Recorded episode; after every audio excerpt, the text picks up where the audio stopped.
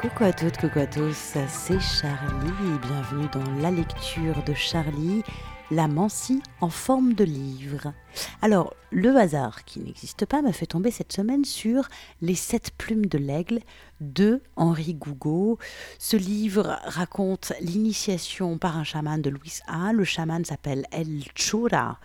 Et voilà le passage sur lequel je suis tombée. Cet enseignement il est aussi pour nous, du coup, cette semaine, puisque c'est ce livre-là qui s'est présenté. Alors, quelle est la leçon du jour? Découvrons-le. Voici l'extrait des Sept plumes de l'aigle de Henri Gougaud. Comme il m'avait présenté l'eau, les chamans en vérité sont des entremetteurs, de très habiles arrangeurs de mariage. Il m'a fait entrer dans l'amitié des pierres, de la nuit, des herbes. J'avais coutume de travailler tous les matins devant ma cabane, à l'heure où la lumière est riche et l'ombre franche. Et donc un jour, tandis que je m'appliquais à dessiner l'un de ces énormes monolithes qui peuplent Tiahuanaco, j'ai senti soudain un souffle chaud sur ma nuque. El Chura était là, penché sur mon ouvrage. Cette fois encore, je ne l'avais pas entendu venir. Ce diable d'homme semblait parfois surgir de terre ou sortir de l'air par une porte invisible. Il a frappé trois petits coups sur mon épaule et désignant le roc dressé. Tu ferais mieux de foncer dedans plutôt que de tourner autour. Et il s'en est allé, le fusil à l'épaule parmi les ruines. Une heure plus tard, il est revenu. Il m'a tendu un caillou. Il m'a dit Tiens, ça t'aidera. Mon œil s'est allumé, et mon théâtre aussi sous mon chapeau de paille. Un caillou offert par Alchura ne pouvait être n'importe quel caillou, c'était forcément un talisman. Je lui ai demandé si c'était une pierre rare. Il m'a répondu Non, non, c'est pour que tu trouves l'autre. L'autre? Mais je l'ai trouvé dans l'eau. Je vous en ai parlé, Chura. Cette lumière, vous vous souvenez?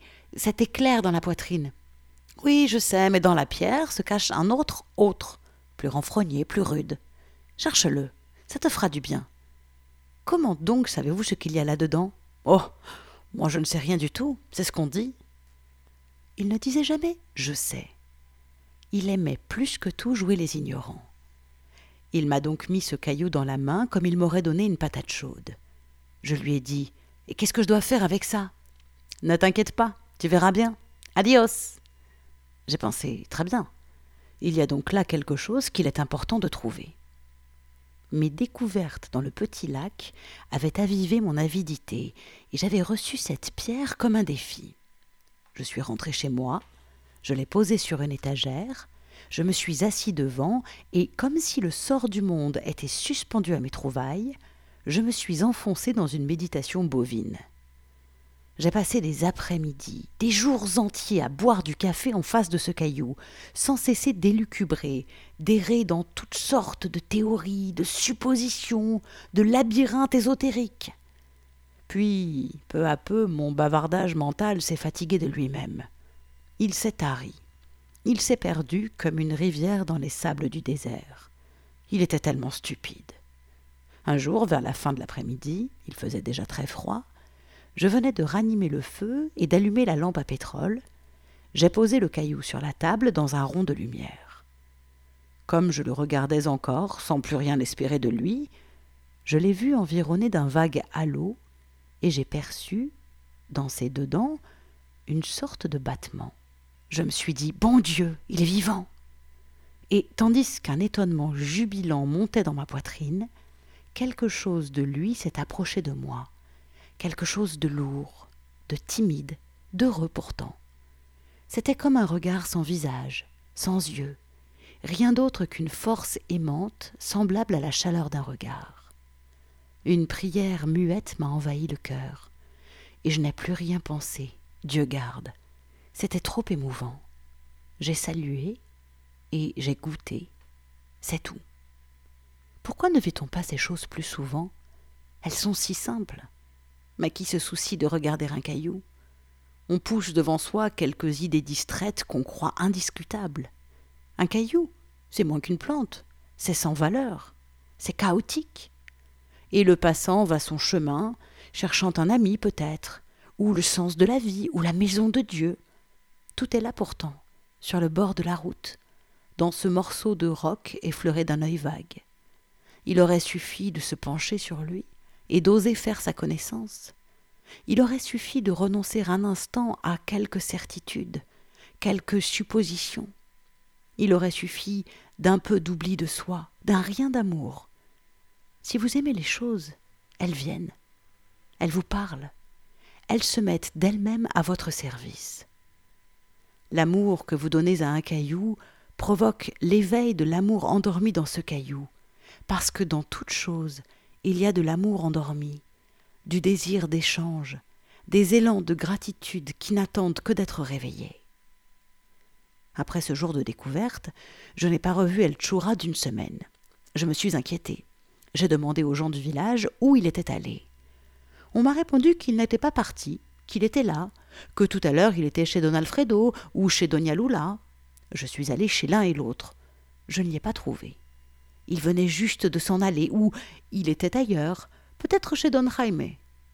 Je me suis dit qu'il me fuyait, qu'il s'amusait de moi. De fait, il me laissait cuver. Le temps, pour les chamans, est aussi une force, comme l'eau, la terre ou le feu.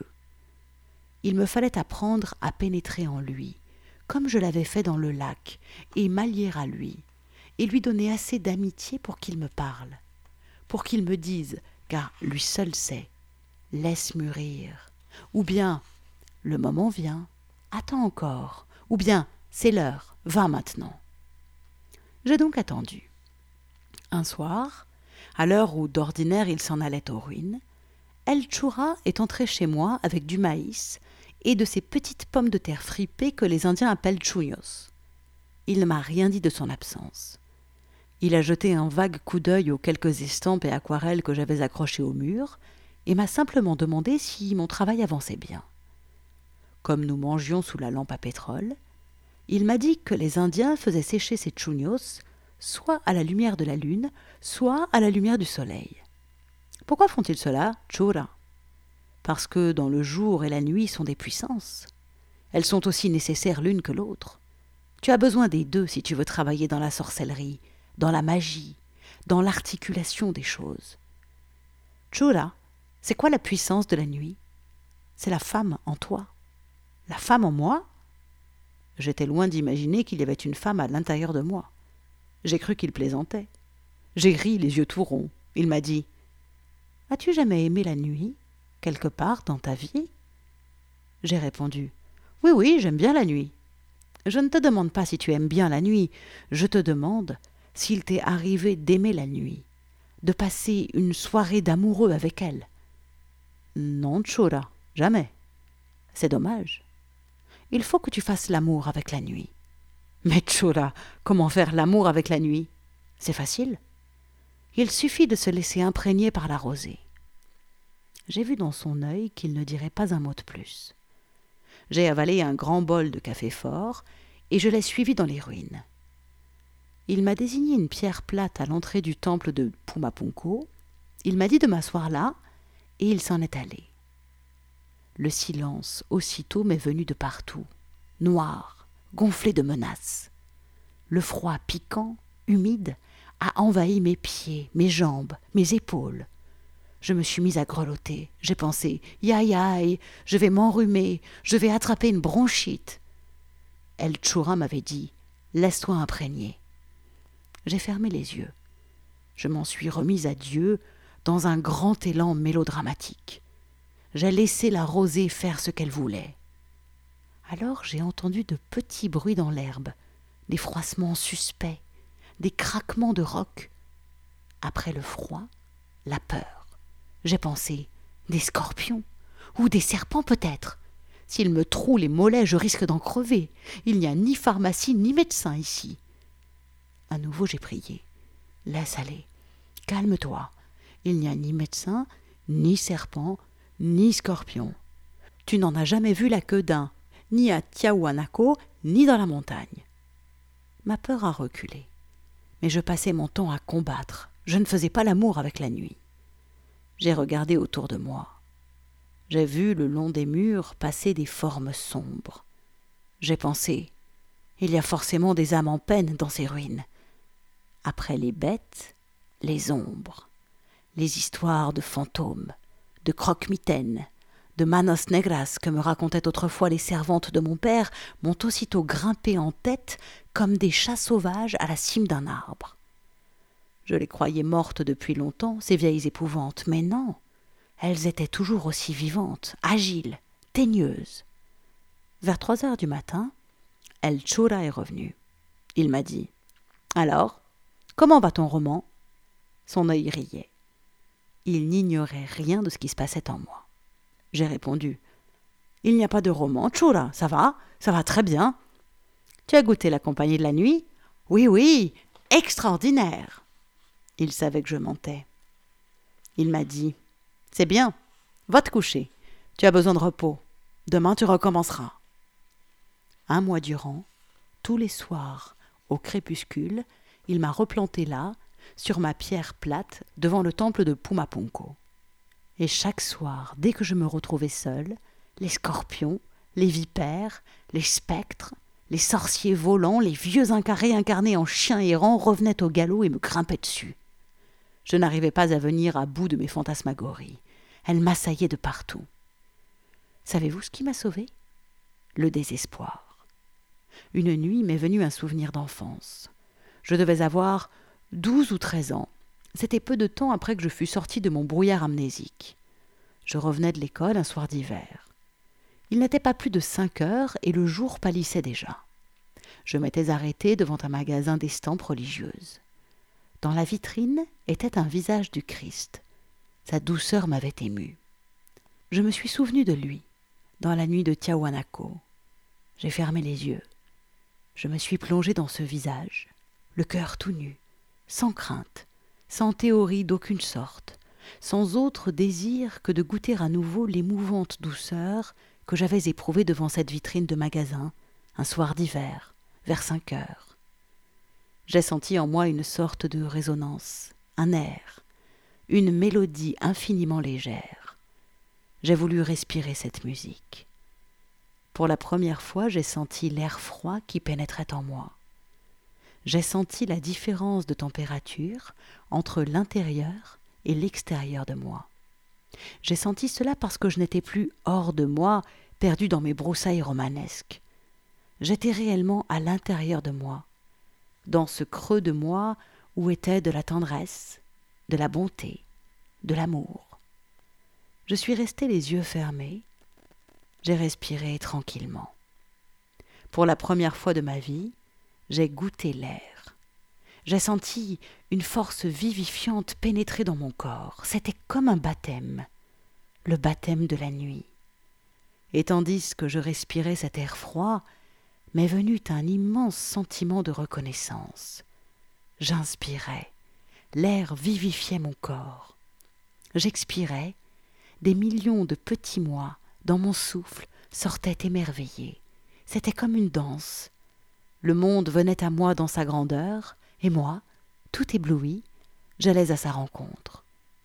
J'ai fait ainsi quelques minutes, puis j'ai ouvert les yeux et j'ai regardé la nuit.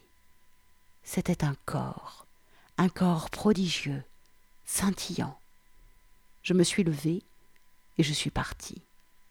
J'ai marché dans le corps de la nuit jusqu'à ma cabane. J'ai fait un feu de bouche sèche. J'ai fait chauffer du café. J'étais dans un état d'intimité indescriptible avec l'obscurité, le feu, les objets, les odeurs, le goût du café, le bruit de la cuillère contre la tasse. El Chura est venu le lendemain matin vers dix heures. Il a ouvert la porte, il a passé la tête, il m'a lancé Buenas noches, amigo. Et il est parti. Bonne nuit. À dix heures du matin. Qu'est-ce qu'il me disait là? Il me disait Reste dans cet état. Goûte-le. Prolonge-le autant que tu pourras. Je ne lui ai rien raconté, ni ce jour-là, ni jamais. On ne raconte pas comment on fait l'amour, même à son ami le plus proche. Ainsi ont passé mes six premiers mois à Tiahuanaco, en découverte aussi simple que des jeux, et pourtant bouleversante comme autant de rencontres amoureuses. J'ai beaucoup peint aussi, et j'ai peu à peu oublié de chercher ma mère. Alors elle est venue me visiter la nuit de temps en temps. Il avait suffi que je renonce à elle pour qu'elle vienne. J'ai découvert cela aussi, et j'en ai parlé au Chura. Vous m'avez dit qu'un jour je la trouverais peut-être. Vous vous souvenez? Il m'a répondu. C'était simple. Elle était là. Dès que tu as cessé de gigoter, tu l'as vue. Voilà tout. Je n'étais en ce temps-là qu'un pauvre garçon meurtri, perdu, errant partout, tant dehors que dedans. Mais j'aimais les étonnements que cet homme allumait dans ma tête, dans mon cœur.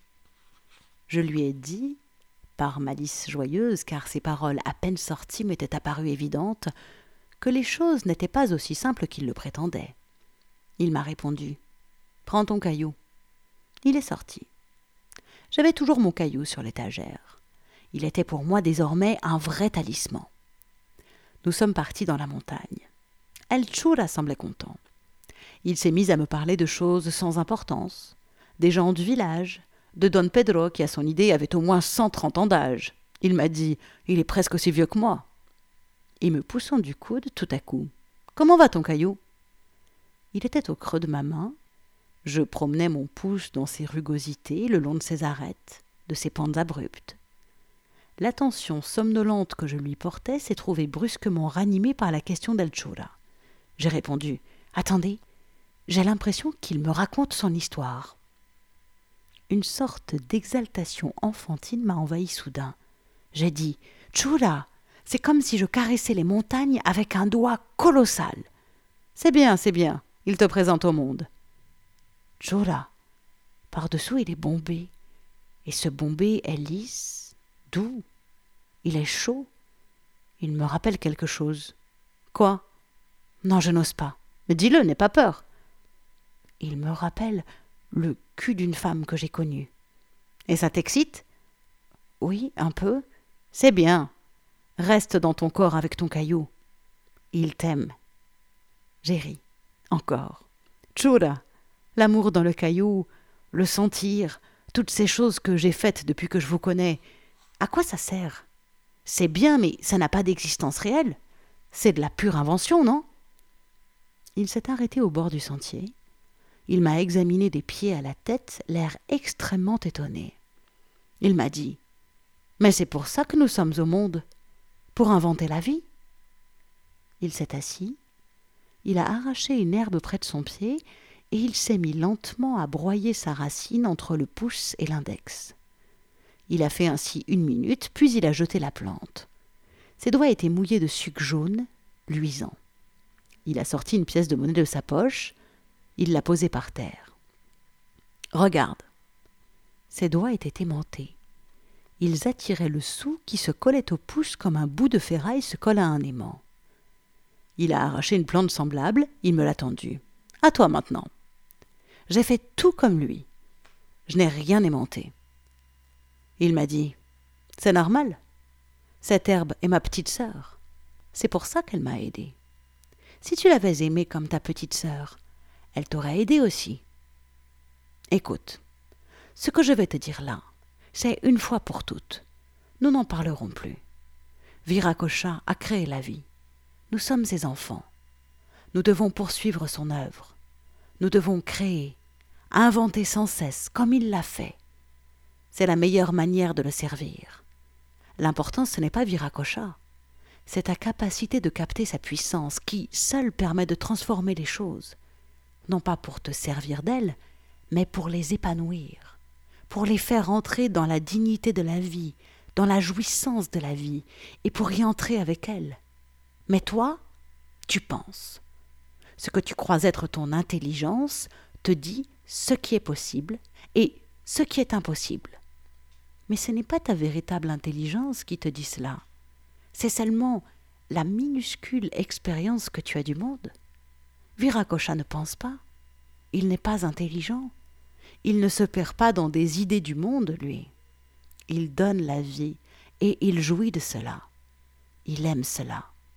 Ne cherche pas Viracocha dans le ciel, dans les temples. Reste dans ton corps, dans ton sentir. C'est là qu'il est et permets-lui seulement de sortir de temps en temps. Tu verras ce qu'il est capable de faire. Tu sais ce qu'il a fait pour moi? Non, Chora, dites. Il m'a donné un plumage de renard. Touche. Il m'a tendu sa nuque pour que je palpe son plumage de renard. Je suis restée la bouche ouverte à ne savoir que faire.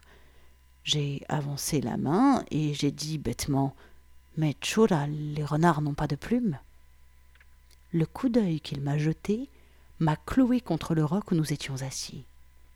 Il m'a dit Qui es-tu, toi pour décider de ce qui est ou de ce qui n'est pas? Si tu avais été moins idiot, si tu avais eu ne serait-ce qu'une étincelle de sorcellerie, sais-tu ce que tu aurais dit? Tu aurais dit Et si c'était vrai? Et tu aurais senti ta poitrine s'ouvrir, ton ventre rire, ton corps chanter jusqu'au bout des ongles. Imbécile Tu aurais fait plaisir à Viracocha, et Viracocha t'aurait lavé le cœur. Il t'aurait donné de la joie, des forces toutes neuves. Sais-tu ce que disent les Indiens? Ils disent qu'au temps de famine, si l'on prie assez la terre-mère, elle prend pitié et elle dit aux bêtes Allons, il faut que quelques-unes d'entre vous aillent se faire tuer pour nourrir les enfants des hommes. Et les bêtes obéissent. Elles vont se sacrifier à la lisière des villages, simplement parce qu'il faut bien que les hommes vivent. Tu ne crois pas cela, n'est-ce pas? Tu te dis c'est de la superstition, c'est absurde. Et pourtant, si c'était vrai, ferme les yeux. Dis-toi cela. Dis, à l'intérieur de toi, je ne sais rien de l'amour. Je ne sais pas où il commence, je ne sais pas jusqu'où il va. Peut-être que parmi les millions de choses que j'ignore, parmi les millions d'êtres que je ne connais pas, il est des lièvres, des cerfs, des bisons au temps de famine, qui viennent se sacrifier à la lisière des villages, par amour des hommes. Respire bien. Et si c'était vrai? Goûte ces mots. J'ai fait ce qu'il a dit. C'était trop fort, trop magnifique, trop terrible. Je ne pouvais pas contenir cela. Un sanglot est monté dans ma gorge. J'ai voulu retenir mes larmes, mais je n'ai pas pu. Elles ont débordé. Je suis resté un moment accoudé sur mes genoux, la tête basse. Quand enfin j'ai relevé le front, l'homme au plumage de renard n'était plus près de moi. Il avait disparu. Voilà, c'était donc la leçon du jour, la leçon pour ce week-end, cette semaine à venir. Et si c'était vrai? Et si, au lieu de limiter notre imaginaire, on imaginait que ce soit vrai? On ne se servait pas que de notre petite intelligence, notre petit mental, la définition qu'on a du monde, où les choses ne peuvent, exister que parce qu'on nous a dit que comme ça c'était possible, et comme ça c'était impossible. Si on osait imaginer l'impossible, et si on osait l'imaginer à l'intérieur de notre corps. Ce que je trouve essentiel dans ce passage, c'est qu'à chaque fois, il revient au corps et le corps, la sensualité, la sexualité, les sensations, ça s'ancre dans le corps. Et la magie passe par le corps, pas que par le mental. L'imaginaire s'ancre dans le corps. L'imaginaire s'ancre dans notre corps. Si vous avez envie d'une lecture un peu plus incarnée, je fais aussi un podcast de lectures érotiques les lectures érotiques de Charlie disponibles sur PodCloud, iTunes, Deezer. N'hésitez pas à les écouter. Prenez soin de vous et à très bientôt, ici ou sur le site projet-lapasserelle.com, notre vision chamanique du monde.